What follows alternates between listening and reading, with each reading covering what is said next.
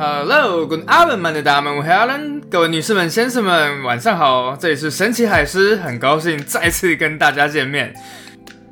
好的，首先呢，相信大家也都发现了，哎，有发现吗？就是这一次的 Podcast 稍微晚了一天哦，不过延迟的原因其实还蛮简单的啦，就是昨天晚上我自己也是看中二补选啊，就是有够紧张刺激的。好的，那闲话就不多说了。今天我们要说的是什么东西呢？当然就是我上个礼拜一直在剖的东西，就《金牌特务：金士曼起源》和它背后的故事啦。当然，如果你在过去一个礼拜每篇我的文章都有追的话，那其实今天的东西你大致上都听过了。哎，不要这样子，写东西也是需要时间的。所以，如果有各位朋友觉得我在粉丝团上面 PO 的文字实在是太多的话呢，那这一次你就可以用听的，好好来把这个故事听下来。那如果有想要回味的朋友，当然也欢迎继续就把这个故事听完了。好，那这部电影当然背景就像是我们之前讲的，这一部电影它的背景就叫做一次世界大战。就是在我看之前，其实我自己是被推坑的，因为我说老实话，我从头到尾，好了，我只看过金士曼第一集那个 Manners Make Man，然后就是那一小段在酒吧里面打架的故事，剩下我好像对金牌特务都没有什么太多的兴趣。可是后来就是这一次，然后我有一个朋友就来推荐我说，哎，这部电影所有的历史宅一看一定都会兴奋到爆。我就想说，真的假的？可是我觉得我不是历史宅啊。但就在看完电影之后，我果然都兴奋到爆了！哇塞，塞拉耶佛世界！哇塞，我要是拉斯普京，连德皇威廉手部的那个小残疾都拿出来激发人家。对，差不多就是这种感觉。不过其实只要想一想，大概也能理解为什么我会很喜欢这部电影，就是。你之前看了很多关于一次世界大战的文字，那个时候，当你在描看到那种文字，你都只能想象那情景可能长什么样子，大公穿什么样的衣服，然后炸弹是什么爆炸，基本上你都只能靠想象来想象出那种情景。但现在真的有人把它完整的演出来，也难怪我会兴奋成这样子。然后最后，其实我这礼拜几乎都没什么在工作，全部都在粉丝团里面，然后抛各种文章。所以这个星期呢，我就是把之前抛的三篇全部拿出来一起讲了。好，那在故事开始之前，一定要先讲的就是他们整个欧洲的一个国际情势。因为这个礼拜其实我也去了其他地方，录了跟金斯曼有关的 YouTube。但是我后来发现，很多人第一个首先搞不懂的就是三国同盟跟三国协约这一些东西到底是什么呢？的确，他们都在历史课本里面听过了，但是那中间到底是什么意思呢？因为毕竟历史课本长得真的是有够乱的。我可以理解，因为首先我在高中的时候，我也觉得啊，什么东西二发音，什么东西德奥日还是什么什么之类的，我以前也是搞不懂。但是我后来发现有一个方法非常好懂。如果各位有这高中生，然后准备要考职考，这个方法非常的简单，那就是用地图来看。因为只要从地图来看，你完全就知道这真的就是两大集团在对峙了。这一切都起源于欧陆上面最强大的两个国家，大家来猜一猜，这是哪两个国家？对，没错，第一个呢就是德意志帝国，什么传统的欧陆强国，像什么法兰西王国啊、奥匈帝国啊。不好意思，我非常的喜欢这两个国家，但是在一十九世纪末，那两个国家基本上就是被德国然后按在地上摩擦这个样子。不过同一时间呢，在东方有一个冉冉兴起的一个新星，就是俄罗斯帝国。是的，在整个欧陆上面，基本上就是德俄两国正在争霸中，而整个三国同盟。跟三国协约其实都是从这两个国家而来的。啊，假设你现在是德国了，你知道你自己很强大，但你也知道，总有一天你就是会跟俄国干起来，但又没有办法确信自己一定会打爆对方，你会怎么办？很简单，当然就是拉帮结派啊。那德国既然是日耳曼民族，当然就是会找上同样是日耳曼民族的奥匈帝国。所以德国就和自己的兄弟国奥匈帝国两个人偷偷结盟，说：“哎，哪一天如果我被打的话，你要跟着出手。”后来又不知道从哪里跑来一个意大利，大家想说：“好吧，多你一个不多，少你一个不少。”所以首先呢，三国同盟就这样子成立了。从地图上就完全就可以看得出来，这就是要打算围殴俄国啊。那俄罗斯一看到这样的情形，当然也不会坐以待毙啊。好，你准备要包围我，是不是？那我就是要反包围你。怎么反包围你？大家其实从地图上来看，你就会发现三国同盟德奥意基本上就是画成一个大圈圈，所以他就从西边那边再拉来了一个法国，然后再加上十九世纪透过海洋国势变得非常兴盛的大英帝国，因此也开始变成了三国协约。就这个样子，两大集团开始对峙，只要有一点星星之火，就会顿时野火燎原。时间就这样子逐渐来到了二十世纪。事实上，整个《金斯曼起源》这部电影的大纲呢，就是在讲说有一个暗地里的小小邪恶组织，暗地里培养好几个真实存在的历史人物，像荷兰女间谍玛塔哈里啊，还有塞拉耶佛事件的刺客普林西普啊。而里面最重要角色呢，其实就是电影里面琢磨最深的俄罗斯妖僧格列高里拉斯普钦。这个组织的任务就是把这一些人物全部都派到各大君主国里面，准备要伺机而动，掀起这整个世界的大乱。好，那首先我们就先来说说拉斯普京这个人，这个人绝对是当时世界大战前沙俄贵族圈一个重要的谜样人物。当然，历史学家也是找出来了，他以前小时候就是生长在西伯利亚，那小时候因为偷马，然后被赶出自己生长的家乡啊，巴拉巴拉巴拉。到最后呢，他逐渐逐渐来到当时俄罗斯的首都，就圣彼得堡。围绕他有好几样传说，第一呢，就是他非常引人厌恶的外形。为什么呢？因为据说他不碰水。因为据说水会削弱他的力量，所以他从来不洗澡，然后也从来不换衣服，永远都只穿着一身那种宽宽的罩衫。一伸手的时候，还可以看见指甲缝里面到处都是污秽。然后他的胡须和头发都油腻腻纠结在一起，上面沾着一些蛋糕屑或者食物的碎屑，不知道是哪一餐留下来的。当然啦，在电影里面这些细节刻画的都非常的到位。比方说拉斯普京，他当他在拍摄到他的手的时候，你就会发现他的指甲真的都是黑黑的。可是问题是有一个东西电影是刻画不出来的，那就是味道。根据文献所述，拉斯普京的身上闻起来有一股山羊的味道。哎，说真的，说到山羊的味道，绝对是我人生中最大的噩梦。之前在住德国的时候，旁边有一大片河堤，河堤上面全部都是草地。在台湾，可能如果是除草的话，可能就是除草机啊，然后就会开始看见有人在那边打草，哒哒哒哒哒哒哒。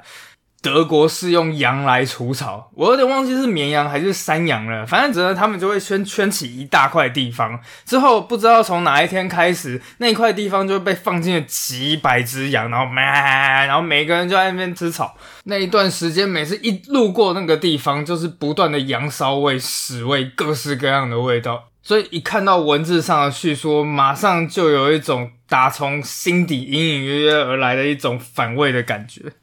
不过当然啦，这些都无法阻止他在俄国贵族圈甚深的这一位形象，因为根据他的第二个传说，他身上拥有一个非常强大的治愈和催眠能力，而这一切其实都跟他身上的某个器官有关——眼睛。其实我真的很想要讲性器官的这个部分。就是如果大家去 Google 拉斯普京器官，你们大概就可以看见那二十八公分的惊人赛事。但坦白讲，真的有很多人都在讨论说，那个东西真的是拉斯普京的吗？因为坦白讲，还是死无对证了。但我好像还是有看过一些其他的传说，那不是拉斯普京的，甚至也不是人类的，甚至有人讲说好像就只是个海参而已，什么之类的。但是当然，这些都一些是都市传说，科学上无法证明是拉斯普京的，但是也没办法证明不是拉斯普京的。那反正就留给大家一个悬念，这个样子。我们回到眼睛这个部分吧。拉斯普京的眼睛非常特殊，根据当时的人说，那两只眼睛泛着一股淡蓝色的光泽，非常的灿烂，非常的深邃，又富有吸引力。他的凝视既锋利逼人，又充满了爱抚之情，既遥远又专注。但是据说他在发功的时候，拉斯普京的眼睛会变色，会变成一种深棕色。另外，他也有一股强大的催眠能力。根据之后刺杀拉斯普京的这位亲王，叫做尤苏波夫亲王，他其实曾经就是被拉斯普京催眠。他叙述了他之前被催眠的那一次经验，一股暖流瞬间流进我的全身，我陷入一种无感觉的状态。我想说话，但我的舌头已经不听使唤，仿佛服用了一种强烈的麻醉剂。我只看见拉斯普京闪耀发光的眼睛，慢慢变成两道发出灵光的光线，最后融合成为一个明亮的光圈。接下来，我听见灵魂导师讲话的声音：“根据他的叙述，基本上这个时候拉斯普京对他说任何话，下令他做任何事情，他都没有办法反抗。可是他就说，当他在被催眠的到了深处的时候，突然从内心深处涌上一股反抗的力量，那力量越来越强。而拉斯普京也逐渐知道说，他没有办法去掌控这一位尤苏波夫亲王，所以他很快就结束了治疗，然后就说：“好，那今天我们就催眠到此结束。”从此以后，当然这个尤苏波夫亲王再也没有去找拉。斯普京的啦，但这样的僧侣，这样的一位神秘主义者，到底是怎么样进入沙皇一家，成为沙皇一家的密友呢？其实这起点跟沙皇尼古拉二世本人也是没有什么太大的关系啦，而是他的皇后。一位叫做亚历山大的德国公主，她其实是德国出身某邦的公主。当然，我相信大家对什么邦应该也没什么太大的兴趣。不过呢，她的外祖母倒是相当的鼎鼎大名，就是英国维多利亚女王。他们两人的感情路呢，其实也是蛮悲催的。这件事情首先要先倒回十二年前，如果你有必须要知道是哪一年的话，大概是一八九四左右。那个时候二十多岁的尼古拉，当时他还是皇太子，当然就是在整个沙尔里面就是一个钻石级的单身汉呢。果然过了不久呢，他就被一个皇家芭蕾舞剧团的舞者倒追。那个时候，女舞者知道尼古拉每天下午都会从他们自己王宫的阳台下面往下俯瞰人群，所以呢，女舞者就天天天天的从那个阳台下面经过。很快，两个人就过从甚密。而让人家最压抑的事情是，沙皇父母基本上不反对尼古拉跟芭蕾舞者谈恋爱，因为在那个时候的俄罗斯，芭蕾舞是一项至高无上的艺术，而芭蕾舞者是个艺术家的身份。所以，当他的沙皇老爸看到两人正在开心的聊天，哎，还微笑的过去表示，哎嘿，在谈情说爱哦，有够八卦的。但后来这一段姻缘就没办法继续了，因为后来尼古拉终于确认自己的心意，在一辆马车上面，他和舞者提出了分手。随后，女舞者一个人独自坐在马车里面，暗自流泪。尼古拉王储则骑着马逐渐远去。现在，他要去追寻自己真正的心上人，那就是童年时一起曾经玩过几次的德国公主亚历山大。但这决定竟然遭到沙皇爸妈的强力反对，老妈甚至拉着儿子彻夜长谈啊，小妮妮啊，那老妈要这样子苦口婆心的劝告你啊，这个德国公主不行啊，她的吃相不好看啊，巴拉巴拉巴拉巴拉。但在这个时候，你就可以看见爱情力量的伟大了。通常对妈妈百依百顺，甚至被人家说有点恋母情节的尼古拉，此生第一次，也是唯一的一次反抗了母亲。最后，两老没办法，说不过儿子，只能同意。就这样，尼古拉怀抱着紧张、兴奋的情绪，搭上了前往德国的火车，展开了求婚的旅程。然而，这个时候，不祥的因子已经缓缓的种下。当时尼古拉的母亲坚决反对两人的婚姻，其实有一个最重要的原因，那就是因为亚历山大公主有一个最大的问题，那是她从外祖母维多利亚女皇那边传下的，只要生下男性子嗣就有可能爆发的基因性疾病——血友病。尼古拉很快到了德国，他非常的紧张，他在日记上面写，这是他决定一生命运的日子。结果到最后，这场求婚求了整整一天一夜。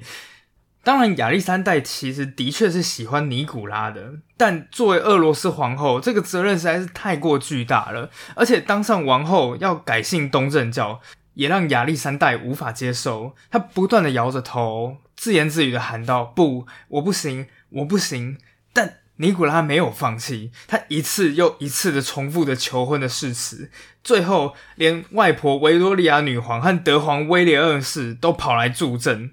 终于到了隔天早上，亚历山大同意了。尼古拉非常开心，他在日记上记下他自己雀跃的心情。只有上帝知道我是怎么了，一整天我好像都在梦中行走着，我不敢相信自己已经订婚了。很快，时光飞逝，岁月如梭。在盛大的婚礼之后，最重要的任务当然就是生下男性子嗣。就在两个人结婚一年之后，皇后准备临盆。此时，圣彼得堡的礼炮兵屏息以待。如果是女孩，就要发一百零一响礼炮；而如果是能够继承皇位的男士，就要发三百响礼炮。很快的，礼炮声开始响起，嘣！嘣，九十八、九十九，然而却在一百零一响之后戛然而止。这宣告了一件事情：两人生下了一位女婴。但这一点也没有影响沙皇夫妇的好心情，因为女婴是非常健康的。尼古拉在日记里面写道：“我简直不敢相信，这真的是我们的孩子！天哪，这种感觉是多么幸福啊！”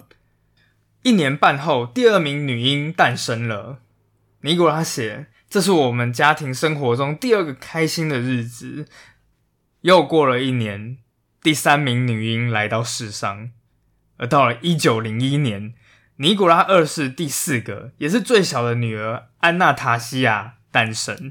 等到消息传来时，原本新生儿诞生应该要有那种欢乐氛围，此时已经彻底消失无踪。当消息传来时，所有俄罗斯人民失望透顶，而尼古拉的妹妹听到后，甚至仰天长叹了一口气：“我的天呐，真令人失望！第四个女孩。”而这个时候承受最大压力的，当然就是皇后本人了。在最小的小公主出生之后没过多久，皇后甚至出现了假怀孕的现象。通常这就是人在遭受到极度压力或是极度渴求怀孕时才会出现的假症状。在结婚这漫长的年头里面，不断。不断的，他向上帝、向所有看不见的神灵祈祷，请神赐给他们一家，赐给罗曼诺夫王朝，赐给俄罗斯王国一个男孩。而终于就在婚后十年，一个炎热的中午，那个时候怀孕的王后正吃着午餐，但就在喝完汤之后，皇后突然间感受到不适，急急忙忙告退。短短一个小时之后，皇储阿列克谢诞生了。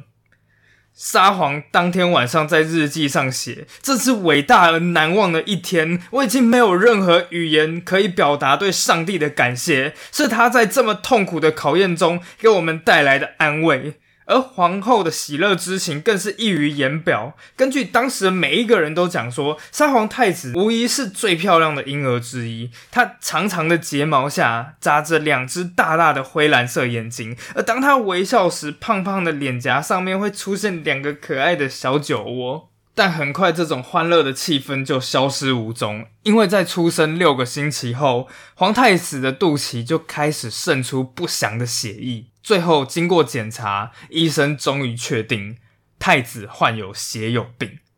这种病会在人体受伤后无法形成血块来止血，所以任何一点小小的跌跤绊倒，对太子来说可能都是生与死的关头。这对皇后来说，当然无疑是最惨痛的折磨。毕竟她期盼这个孩子，期盼了整整十年。而随着时间经过，小皇储看起来明明就非常的健康，然而在下一秒，很有可能小皇储不小心跌倒、受伤或是病发，那就是生死交关的考验。每当小皇储在病发、几乎已经要失去意识时，他仍然本能的喊着：“妈妈，救救我，救救我！”然而这个时候，贵为一国之母的皇后却只能坐在旁边，什么事情都无法做。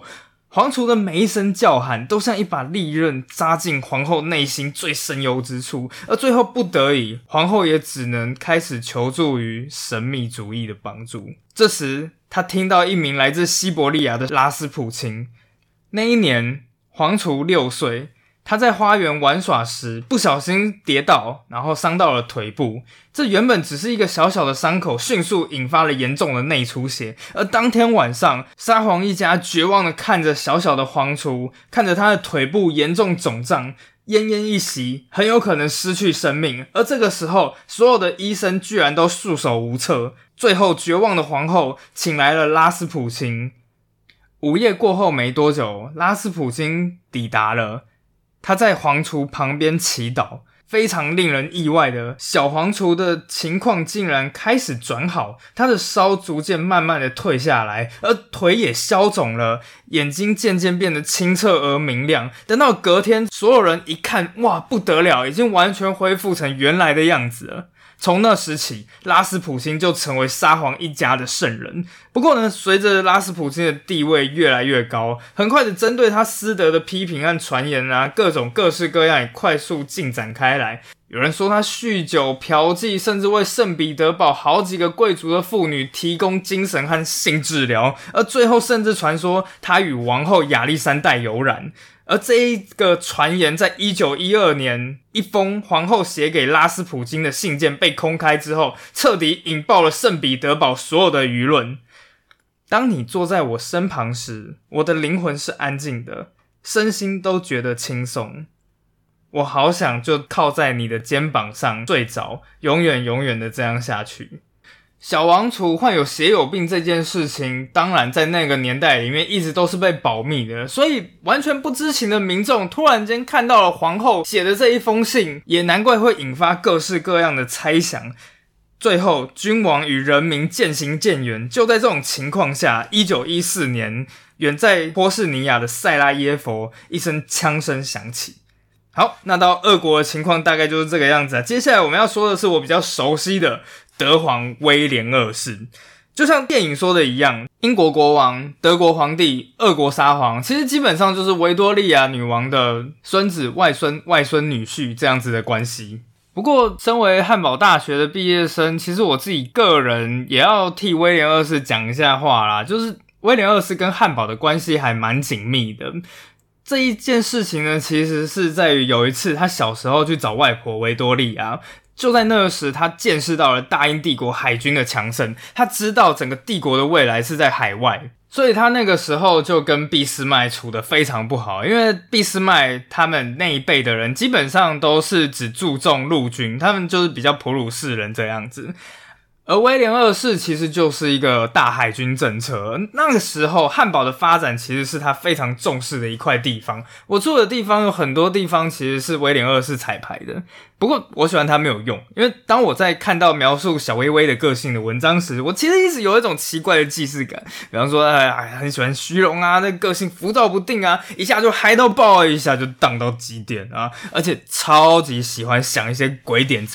比方说，一九零零年义和团事件时，他们就说啊，我要把中国变成德国的保护国。然后两三年之后又讲说，哦，德国的目标在拉丁美洲，所有的海军你给我准备入侵古巴和纽约。海军表示臣妾做不到，而且他是德皇，所以他随便说一句，整个国际之间就瞬间人仰马翻。比方说，在这准备入侵古巴和纽约失败之后，三年。他和美国大使聊天，那时候就随便讲了一句：“哎，呃，德国现在人口大概是四千万，过了没多久，大概会涨到六千万人。而我们人口好像有点多，哎，哎，法国的某些城镇人口数不是正在减少吗？不如我就跑去跟法国讲啊，不然你们就把国境线往后推一点，看看能不能容纳我们太多旺盛的德德国人。”不啦不啦不啦不啦，美国大使吓得屁滚尿了，哇塞，德法要开战了吗？开什么玩笑？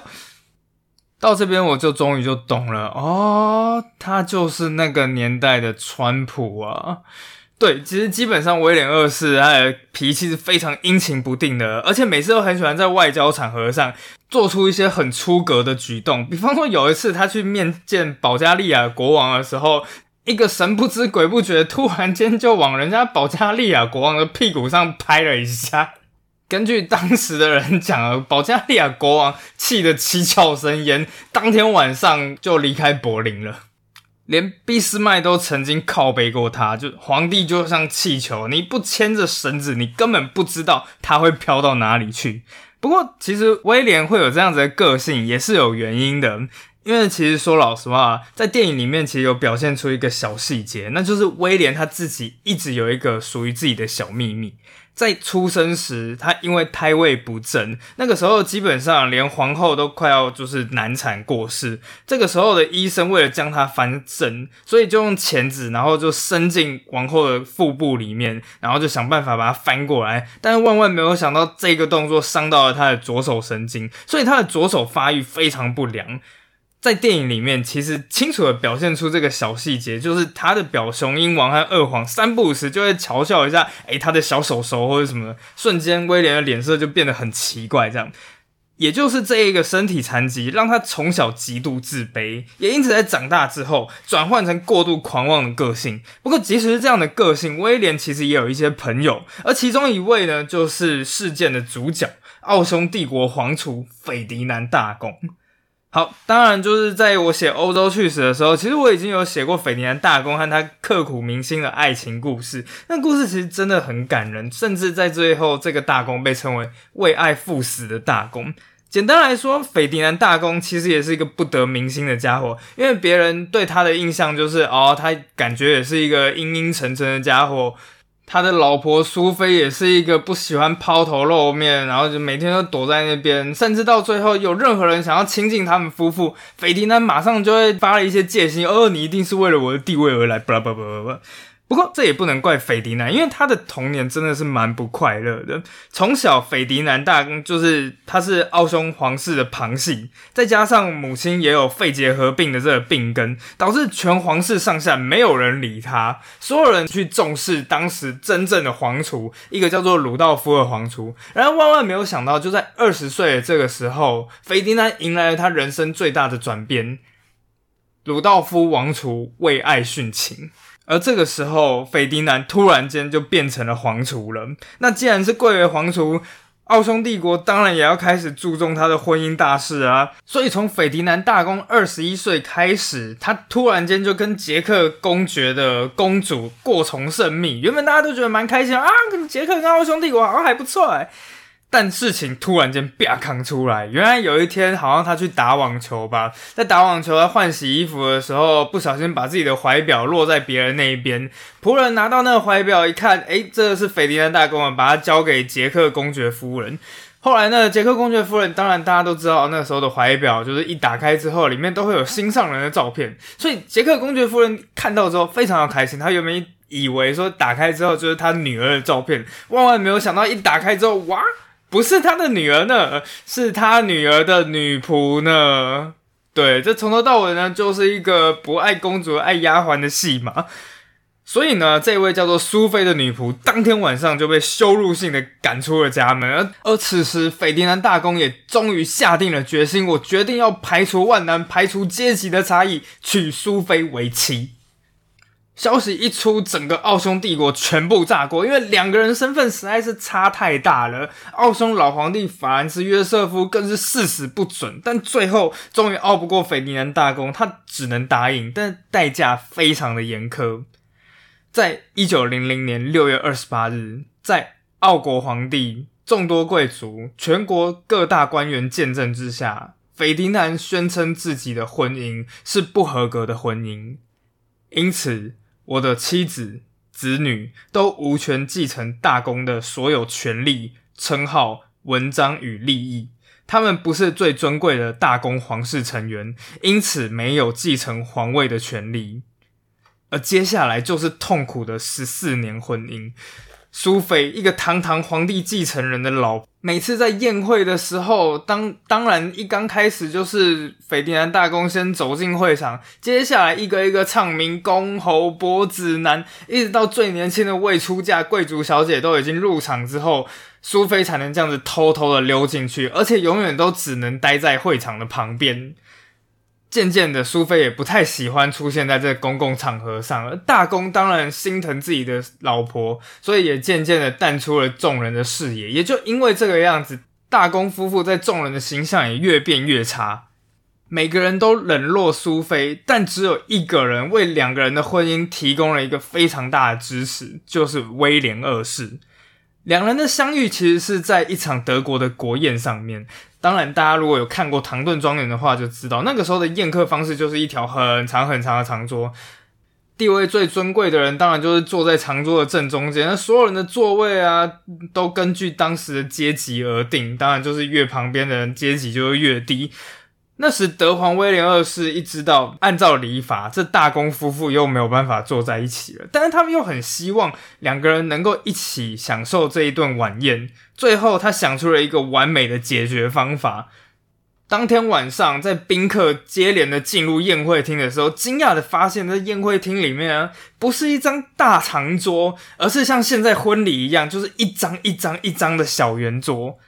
借由这种小圆桌，德皇完美的解决了礼节问题，因为所有人都没有办法再决定说，哦，那按照位阶应该要坐哪里哪里哪里。而当天整个晚上，德皇夫妇都陪着斐迪南夫妇坐在一张圆桌前，开心的聊着天，也因此大公对德皇的用心极为感激。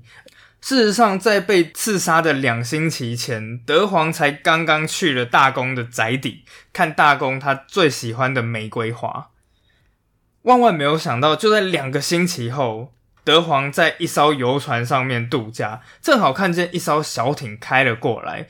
德皇定睛一看，上面的人竟然是帝国海军司令。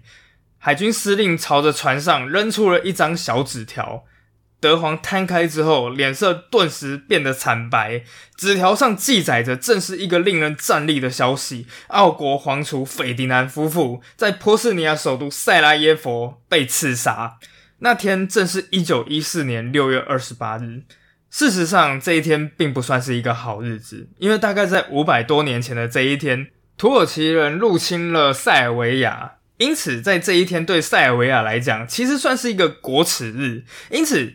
斐迪南大公竟然选在这一天举办游行或阅兵，想必是奥匈帝国对塞尔维亚的某种示威行为。因此，普林西普这一些激进的民族主义分子就在这一天当将大公夫妇双双刺杀。原本刚开始是用炸弹，当然第一次没有炸成功，第二次普林西普用枪直接就枪杀了大公夫妇。但普林西普那群民族主义者其实并不知道，六月二十八日这一天其实还有另外一个意义，那是大公为爱放弃一切十四周年的纪念日。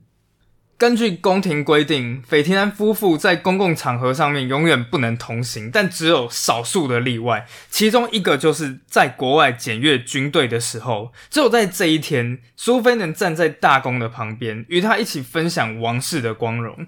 然而，大公万万没有想到，就是在这一天导致了他们的死去。普林西普射出子弹之后，第一颗子弹先是切断了苏菲的胃动脉。第二颗子弹则打中了大公的脖子，苏菲的身子瞬间瘫软了下来，贴到丈夫的双膝上。